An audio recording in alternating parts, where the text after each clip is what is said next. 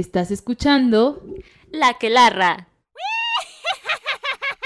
Hola a todas, bienvenidas a otro episodio de La que larra. Yo soy Fernanda.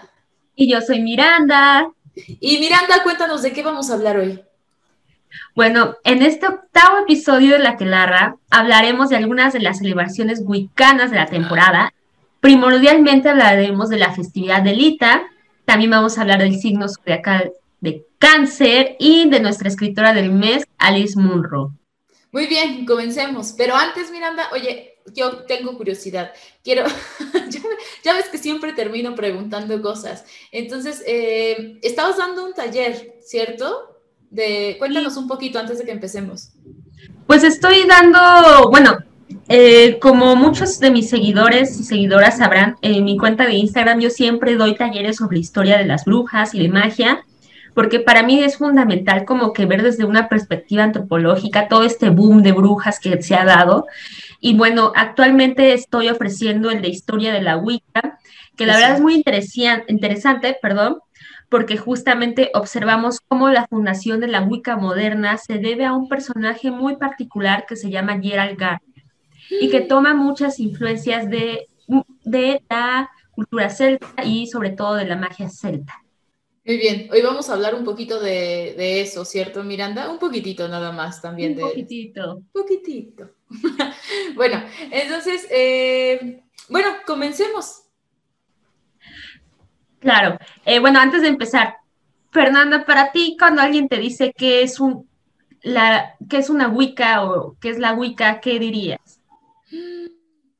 No tengo idea. Pero pues eh, lo relacionas con con brujas, ¿no? Sí, claro, obviamente, pero creo que me siento completamente incapaz de decir, o sea, de, hablar de referencias, pero lo que sí te puedo decir es que, este, que de la cultura celta sé un poquito, porque como ya saben, estuve viviendo en Santiago de Compostela, en España, y entonces hay un poco de eso también, ¿no? De la influencia celta, aunque eh, también las brujas de Galicia, como ya lo hablamos otra vez, son distintas, ¿no? Las brujas y las meigas. Pero pues tú cuéntame, ¿de qué va? Bueno, eh, la palabra Wicca, supuestamente, en palabras del famoso Gerald Gardner, eh, significa sabiduría y que y está muy ligada a lo que vendría a ser la bruja como tal. Mm. Ahora bien, ¿por qué estamos sacando esta palabra, el concepto de Wicca, no? Bueno, porque justamente como les mencionamos al principio del podcast, vamos a hablar de la festividad de Lita, la cual es uno de los sábados menores que se celebran a lo largo del año. Es, es decir, es parte de una de las celebraciones wiccanas de esta época, ¿no? Y bueno. ¿Y de qué se trata? La festividad de Lita celebra eh, el solsticio de verano, eh, en el hemisferio norte se celebra el 21 de junio y en el hemisferio sur se celebra el 21 de, diciembre. Oye, Miranda, pero explícanos una cosa. Entonces, eh, la celebridad Lita no sucede al mismo tiempo en el hemisferio norte y en el hemisferio sur, ¿cierto? Por lo que nos estás explicando. Sí, justamente porque pues está muy relacionado con los movimientos de la Tierra y de, de las temporadas. Eh, de ahí que pues el verano no sucede en el mismo momento en el hemisferio sur que en el hemisferio norte. De ahí la, especificación.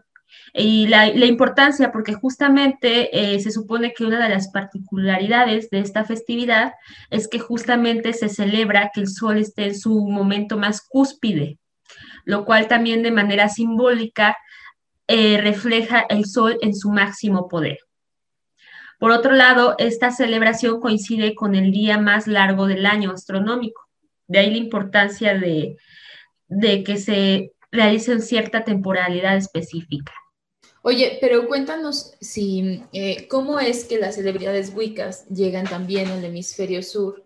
Eh, y mi pregunta va más relacionada con si su origen está un poco en la tradición celta, eh, ¿cómo es que también se traspolan o llegan al hemisferio sur? ¿Sabemos?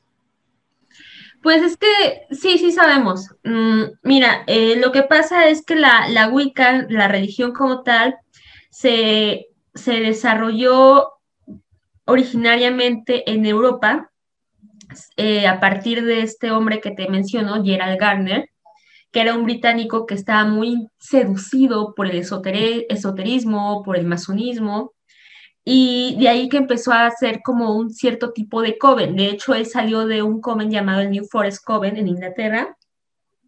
De ahí empezó a tener varios adeptos, los cuales algunos se fueron hacia América y fue aquí en donde se empezaron a realizar estas mismas tradiciones que cuyas raíces provienen de la cultura celta, ¿no? Muy bien, sí. Y bueno, en realidad Lita es solo una de estas ocho celebridades o sabbats, ¿cierto? Sí, exactamente. Hay muchas más. Por ejemplo, ya habíamos celebrado la de Samhain y anteriores. De hecho, la primera, el primer episodio de la Clara me parece que celebramos la de Samhain, que es creo que otoño o algo así, ¿no?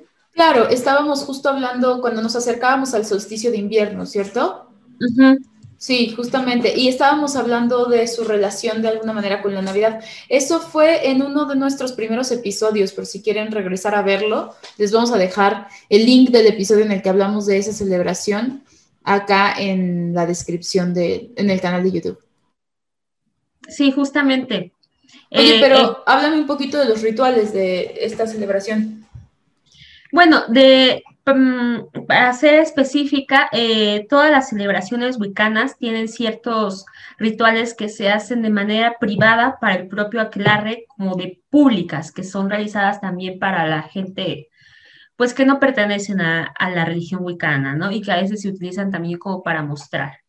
en cuanto a la celebración de Lita, eh, uno de los rituales que se realizan de manera privada es el de realizar una recolección de varas y arbustos durante todo el año para luego quemarlos en una hoguera. Durante la quema de estas varas y arbustos se invocan a los antiguos dioses y se alaba el fuego, que es uno de los elementos más vitalicios para los y las vulcanas.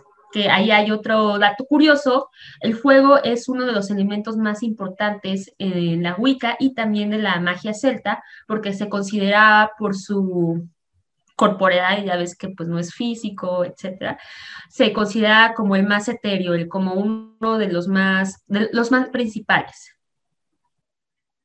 Oye, ¿y hay forma de, mm, eh, de relacionar o podemos hablar de Wiccas contemporáneas, o sea, de la celebridad Wicca o de la tradición Wicca en la contemporaneidad, de alguna manera? De cómo podemos verla manifestada en otras cosas o en otras tradiciones actuales o en algo, algún ritual que se siga utilizando? ¿Hay alguna forma, algo que nos puedas platicar de eso? Pues que fíjate que yo este, creo que, que, la Wicca justamente es como un tipo de magia contemporánea que justamente lo que hace es retomar de tradiciones, tradiciones paganas. Entonces yo diría que más bien es la Wicca lo que sería la magia, magia contemporánea de ahora y la cual pues podemos ver muy reflejada justamente pues en la cultura pop, en películas como The Craft, en series que ya habíamos mencionado como Sabrina la bruja adolescente, y pues vaya, los ejemplos serían muy numerosos. Siento que quizá cuando hablamos de Wiccas es una de las tradiciones brujeriles que son más actuales y más escuchadas y más conocidas actualmente. Sí, completamente. Eh, ¿Coincides? ¿Estás de acuerdo? Pues de hecho, fíjate que recientemente ha habido un boom, especialmente en México. Eh, eh, sobre todo porque, bueno, recientemente con este taller que di de historia de la Wicca, estuve observando que inclusive en México no se han publicado muchos libros de Wicca hasta que fue el año 2017, que es cuando se realizó el primer libro de este tema en específico. De, en México y en toda Latinoamérica. Entonces, el tema es relativamente nuevo, sin embargo, en países como Estados Unidos es mucho más este, antiguo. Tanto así que pues tenemos como antecedente que me parece ser que en los años 80 se hizo una congregación Wicca donde varias mujeres, bueno, varias personas practicantes de esta religión se juntaron para determinar ciertos puntos en común sobre la, práctica de la Wicca, ¿no? Oye, y solo para terminar, había leído, pero dime tú si sabes un poquito más de eso, que seguramente sí, eh, que Wicca en realidad, eh, bueno, que es una palabra que proviene, es una palabra anglosajona, eh, y, está relacionada también con la palabra witch. Eh, pero Wicca es femenino y hay un, digo masculino, y hay un, hay un, hay un femenino, ¿cierto? De Wicca. ¿Conoces la palabra femenina o, es, o en realidad Wicca se aplica para el femenino y el masculino? Hasta donde tengo entendido, Wicca se aplica tanto para femenino como masculino. Y sí, Wicca, si bien este, no, no tiene como la relación específica en The Witch, eh, sí, sí tiene esta relación de implícita de bruja Wicca. Ah, ya me acordé. Había leído que era Wise. Ahorita lo, busqué. Estas son las ventajas de que estemos haciendo el programa por Zoom. Eh, sí, lo que había leído es Wise, que Wise venía del femenino y que era precedente etimológico justo la palabra witch, que significa brujo, bruja en inglés. Witch ya no tiene género, pero al parecer Wicca era un masculino y Wise es femenino. Eh, les voy a dejar el link también donde está la fuente de esto en el link de, en los, en, ¿cómo se llama esta cosa, Miranda? En YouTube, ya saben, no me la cajita de comentar, la descripción, caja de descripción. Esa cosa, esa cosa. Eh, bueno, ya, solo quería hacer esa acotación que me parecía, me parecía interesante, ¿no? Como muchos términos brujeriles, cuando lo brujo está tan asociado con las mujeres, de repente también están manifestados en masculino, como el aquelarre, por eso nosotras somos la aquelarra, pero esa es otra historia. Eh, Oye, pero hablando de temporadas, ¿hay algo más que tengamos que decir de las Wiccas del verano, el solsticio de verano? Este, ¿Te gusta el verano, Miranda? Mm, pues me gusta en México, bueno, en la Ciudad de México, porque es lluvioso. Pero a mí particularmente no me gustan mucho los días soleados o muy calurosos. No es algo de lo que yo sea muy fanática. Totalmente, yo estoy de acuerdo, coincido contigo también. Soy, me gusta el verano de la Ciudad de México porque estamos en alto y entonces llueve todo el tiempo. A mí me causa mucha gracia que llega, o sea, que yo veo de repente extranjeros caminando con shorts en la calle en verano, pero bueno, ya no me voy. Sí, pero no me voy a desviar. Eh, bueno, hablando de, temporadas del año, eh, Miranda, pues este, este, esta temporada vamos la bienvenida a la temporada de los cáncer y despedimos a los Géminis. Este, y justo por eso me corté mi cabello, ¿no? Ya. Cerrando ciclos. Cerrando ciclos, sí. Ya cumplí 30, entonces despedimos a los Géminis, damos la bienvenida a los cáncer. Mm, Cuéntame, cuéntame, ¿qué podemos decir de, los cáncer? Bueno, los cáncer son las personas nacidas del 22 de junio al 21 de julio. Y bueno, cáncer es el primer signo regido por el elemento agua, por lo que tiene algunas características de tan bello elemento. Uno de ellos es el movimiento. Cáncer, al igual que pues algunos otros signos, pues ya tienen fama de, motivos, que no tienen nada de malo, pues sí tienen, suele tener este contacto estrecho con sus emociones. De ahí que puede ser uno de los más sensibles de la casa del zodiaco. Sí, y la verdad es que es uno de mis favoritos. ¿A ti te gustan los cáncer, Miranda? Pues a mí me encantan, eh, creo que son muy creativos, son muy imaginativos, tienen una, una, una vida interior muy rica y vaya, pues algunas veces bueno, algunas personas me han dicho, ay, eres Tauro, yo pensaba que eras cáncer y pues lo, ahora lo, lo considero como un halago, ¿sabes? Porque la verdad, ya siendo honesta, sí me siento yo como persona, yo como Miranda, Miranda Collage, me siento más identificada con cáncer que con Tauro. También siento que eres muy Tauro, pero quizá algo tienes de cáncer por ahí. Mira, yo que he convivido con todos los Tauro de la vida, sí, sí eres una Tauro en tu corazón. Pero bueno, si te dijera, oye, ¿qué crees? Ah, soy cáncer, ya no soy Tauro. Este, mi mamá se equivocó de fecha de nacimiento. Se le pues me vibrarías más Tauro. Pero ya ves que así somos. Esto de los signos es así. A mí me vibras más Tauro que Cáncer, aunque claro que tienes muchísimo, tiene que ver con esta parte sensible, con que eres emocional y demás. Eh, pero eh, conozco como personas importantes en mi vida que son Cáncer y sí, e, es, diferente, tienen una sensibilidad distinta.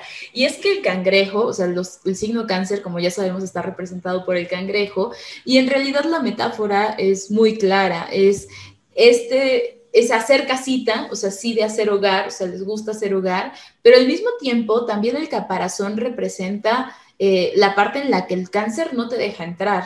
O sea, el cáncer sale a comer cuando quiere, cuando tiene ganas, por dentro son dulces, sensibles. O sea, si logras, este, si logras conocerlos y llegar a ellos, es, son tenaces, leales, emocionales, imaginativos, persuasivos, pero cuando se esconden en su caparazón, también pueden ser pesimistas, inseguros, difíciles de acceder. Eh, sí, o sea, la, coraza del cangrejo puede ser muy dura en, eh, si no quieren dejarte entrar. Sí, y siguiendo esta metáfora que mencionas sobre el cangrejo, eh, también recordar que, que como este crustáceo, sí, camina hacia atrás, creo que es muy importante para cuando queremos como hacer un arquetipo de este signo, eh, como pues sí, sí, este vínculo que tiene consigo mismo a veces puede llegar a hacer que su introspección sea inclusive un impedimento para conectar con otros, ¿no? Y que hace que se aleje. Y, y para tomar riesgos también, de repente, como para arriesgarse, como que les gusta sentir que están en su lugar seguro, pero una vez que expones también al cangrejo a eso que ellos tienen, como ya lo logran todo. Yo siento que. Oye, no vamos a hablar de comerse a un cangrejo. o bueno, depende. De comerse a un cangrejo, de comerse un cáncer, ¿en qué sentido? Porque sí son suaves por dentro, entonces. No sé, quizá es algo que valga la pena explorar en algún momento de la vida, Miranda. ¿Alguna vez has comido un cáncer? ¿Qué tal, los toros y el cangrejo? Cuéntame. La carnita asada. De cangrejo, sí. Tú serías la carnita asada porque eres Tauro. Estás más cerca de, ese lugar. Este, oye, pero bueno, como cada que hablamos de signos, siempre traemos a alguna bruja literaria o alguna bruja artista, ¿a quién vamos a traer en este episodio? Vamos a hablar de Alice Munro.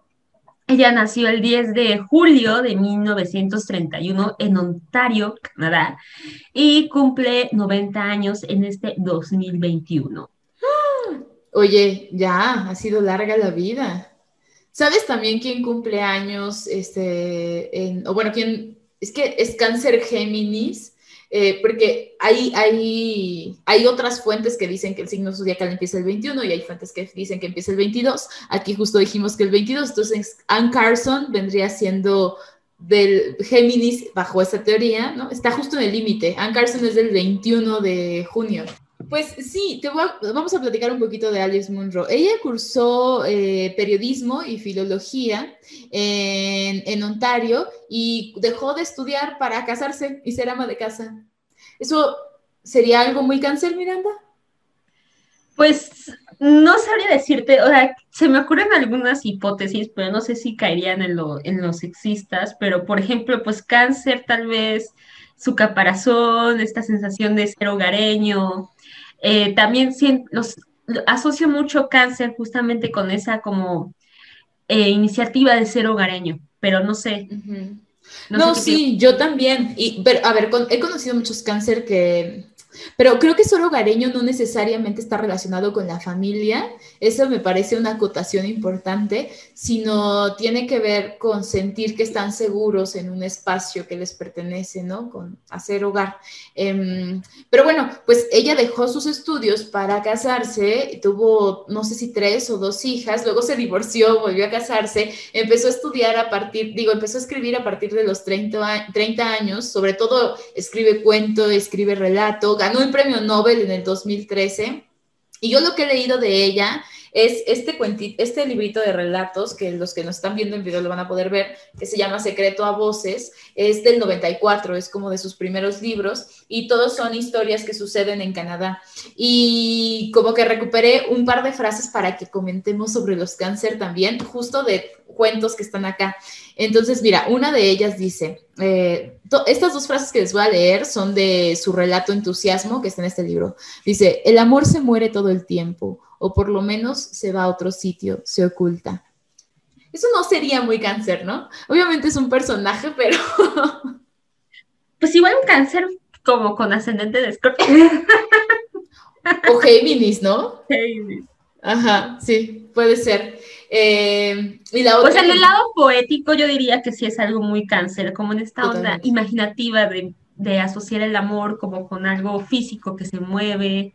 ¿Cómo se llama ese cuando le das a algo abstracto propiedades? La materialidad. No, materializar. No, no. Ah, la figura. Ajá, la figura. La figura poética de cuando Ay, no me acuerdo, Miranda, ahorita nos vamos a acordar y seguramente nuestras escuchas ya se están acordando porque todas ellas son mucho más listas que nosotras dos juntas, la verdad. Luego, y ya hasta nos corrigen también que pues ya yo pues, bien, el ridículo. Obviamente, por, o sea, sí, sí, es perfecto, es, lo bueno. La, verdad es que es mejor que nos corrijan porque si no, pues a veces sentí, bueno, yo siento que a veces nadie nos escucha. Entonces es bonito que sí nos escuche personas. La literación no es la literación, no. No, la literación es de los sonidos. Ay, ah, luego, a ver, espera. No, luego lo vemos y lo, agregamos en la. Sí, la literación es de los sonidos. Cosa que Miranda olvidó aquí. Ajá, es más, en la edición podemos agregar aquí el nombre, que nos paren esta conversación y que nos pongan aquí en grande cómo se llama la figura poética. Perdónenme, no me acuerdo. Tengo hasta una hojita con todas las figuras y sus nombres, este, pero bueno, no importa, no vamos a perder más tiempo nuestro, de nuestro desvío. Eh, pero sí, estoy de acuerdo, como esta capacidad de ponerle este nombre de sensación o de sensibilidad a una cosa que, o sea, hacerlo más tangible, ¿no? Y es curioso porque fíjate que justo lo que le dice el personaje anterior es algo así como el amor es para siempre, ya sabes, como alguna frase cliché. De eh, fuckboy. El amor nunca muere, es lo que dice el otro personaje. Y entonces el personaje se enoja y le contesta y se siente ofendida y le dice, ¿qué me estás hablando? El amor cambia todo el tiempo, el amor en todo caso se oculta. Em, o sea, se muere todo el tiempo, que me parece que es una forma de decir que cambia todo el tiempo.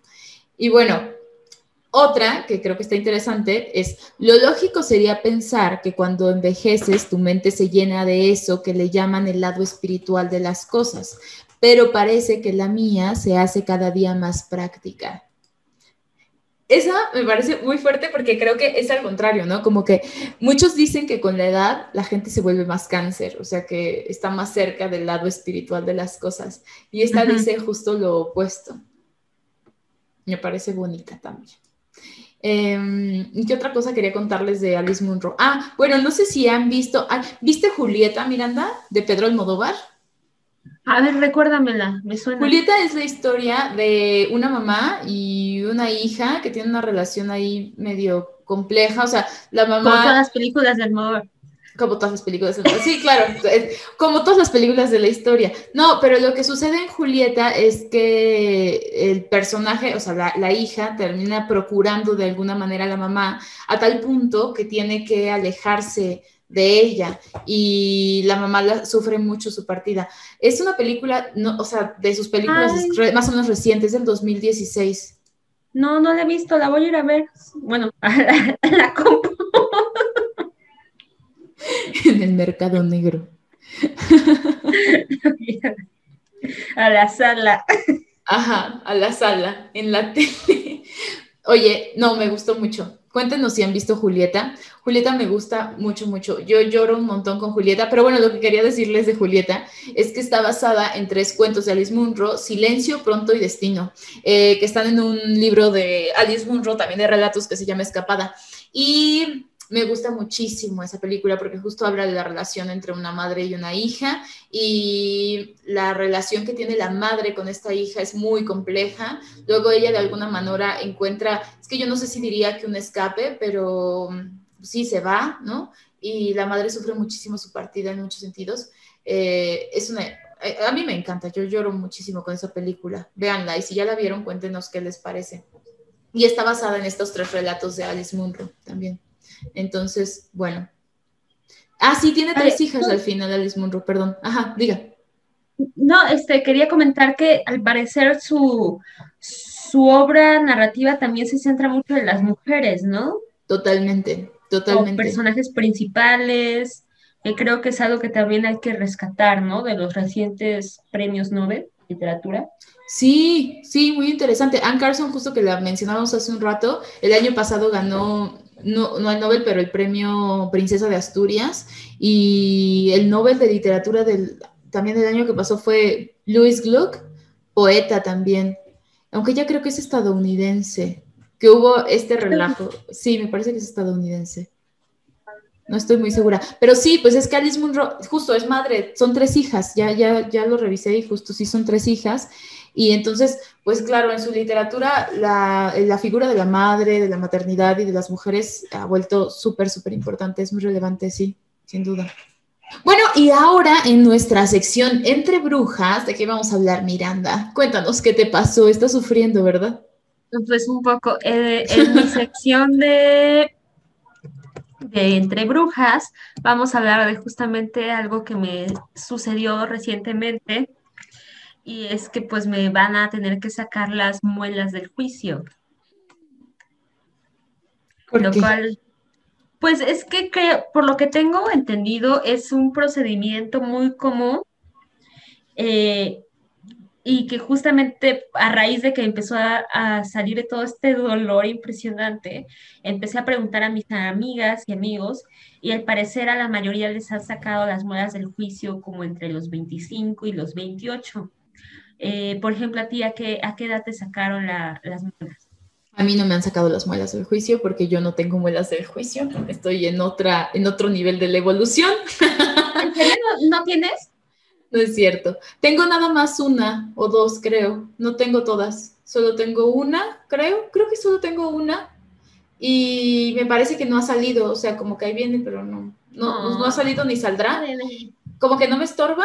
eh, entonces nunca me han sacado las muelas del juicio y no va a haber necesidad de sacármelas porque no me molestan.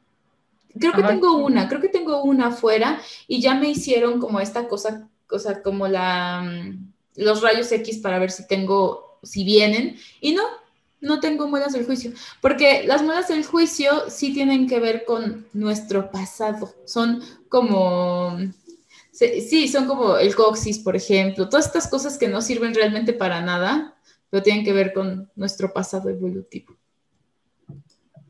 ¿Cómo? O sea, ¿servían para arrancar la carne o qué era? Pues mira, no sé bien, pero mm, sé que ya no las necesitábamos, o sea, que, que ya no las necesitamos, eso sí lo tengo muy claro. Ahorita te digo, me voy a acordar y te cuento. Pero cuéntanos Bueno. tú. Ajá. Sí, bueno, como observarán de, la- en este episodio vamos a hablar justamente de algunas celebraciones que dependen mucho de la temporada del año. De ahí que yo consideraba pertinente hablar en esta sección justamente de, de la extracción de la juicio, que pues me va a suceder dentro de unos días y la verdad tengo miedo. Pero bueno, por hoy quiero hablar de esto y cómo es que lo asocio con el devenir del tiempo. Eh, bueno, esto se debe a que justamente creo que hay un momento, bueno, los dientes están muy relacionados con nuestra edad. De pequeños se nos caen y crecen y de grandes pues los perdemos y no los volveremos a ver, ¿no? Mm. Como me está pasando ahora con las muelas del juicio, creo que sí es un proceso que, que la verdad sí me tocó el alma, más allá de cuando estaba ahí en el dentista que me tuvo que raspar la encía, que de hecho para me debo que limpiar la, la encía porque está muy inflamada, me debo que inyectar con una jeringa para este, sacar un poco de, de restos de comida que se me insertaban por la inflamación de la encía.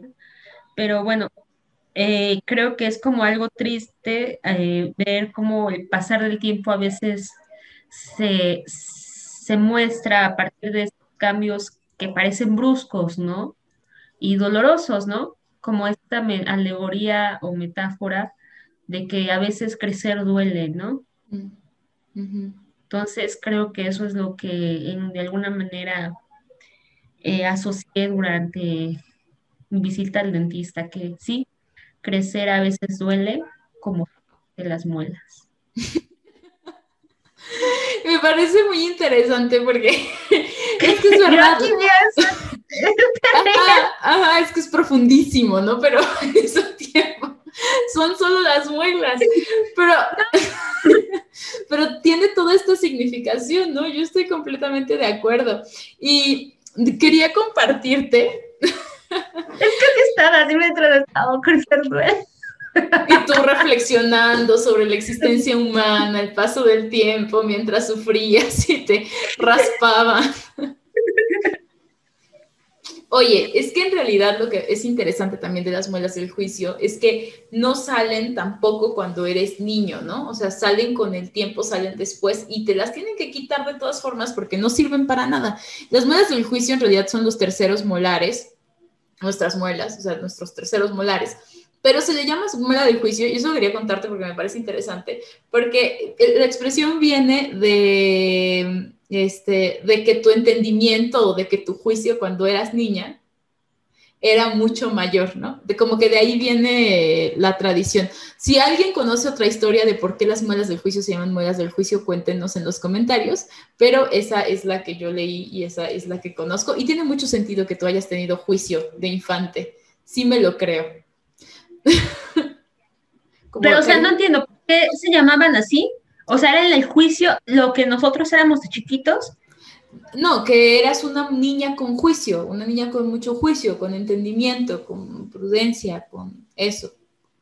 Por eso se llaman las muelas del juicio. Es la creencia popular, por supuesto que no la, por supuesto que no es una explicación científica ni mucho menos, pero este tienen más juicio cuando son niños, ¿no? Que en el resto de, tu vida. No sé, Miranda, ¿ya no eres una persona con juicio? Cuéntame. No, ya desde hace mucho que no lo soy. Qué bueno, haces bien. Como, como Géminis te digo que haces bien. Oye, y no, lo que sucede es que sí, mira, lo que estoy leyendo es que nuestros ancestros, los homínidos, sí tenían un buen tercer molar y estaba adaptado para masticar. O sea que era mucho más grande, mucho más prominente.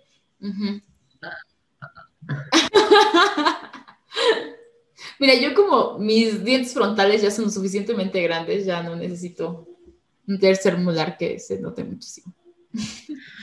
O sea, de ahí que cuando vemos las cabezas de los que eran los Homo sapiens, que ya es que eran muy grandes y anchas, de ahí eran los tercer molares, y ahora pues nuestras cabezas son más chicas.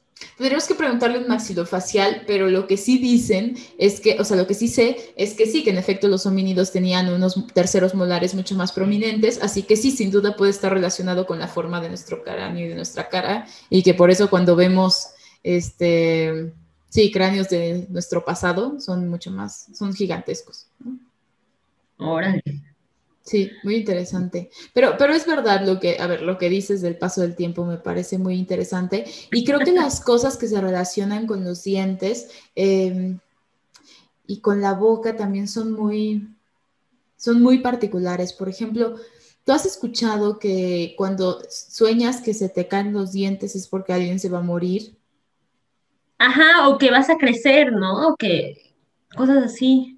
Sí, yo la que había escuchado es la que está relacionada con la muerte, como la tradición de la muerte, la caída de los dientes y, esta angustia. Y es que yo no sé si he soñado que, te, que se te caen los dientes, pero es horrible, o sea, despiertas con una sensación muy desagradable. Sí, yo también una vez soñé eso, que se me caían los dientes y, y fue muy traumático. Es un sueño que hasta la fecha recuerdo con claridad varias partes porque sí, es muy impactante eso. ¿Y, tú crees que lleguemos a ser ancianas a que se nos caigan los dientes? Pues depende qué tanta... qué tanto cuidado tengamos con nuestros dientes, pero también tiene que ver mucho con nuestra genética. O sea, yo, por ejemplo, mi abuela, que tiene 90 años, justo como Ann Carson. Este, no, Ann Carson, no, perdóname, Ann Carson, Ann Carson es mucho más joven. Alice Munro. Alice Munro, ajá, eh, tiene 90 años y tiene todos sus dientes perfectos, intactos. Ah, no manches, ah, yo creo y cuando era niña no se lavaba los dientes porque pues vivían en muchísima pobreza, no es como que hubiera para tener un cepillo y una pasta.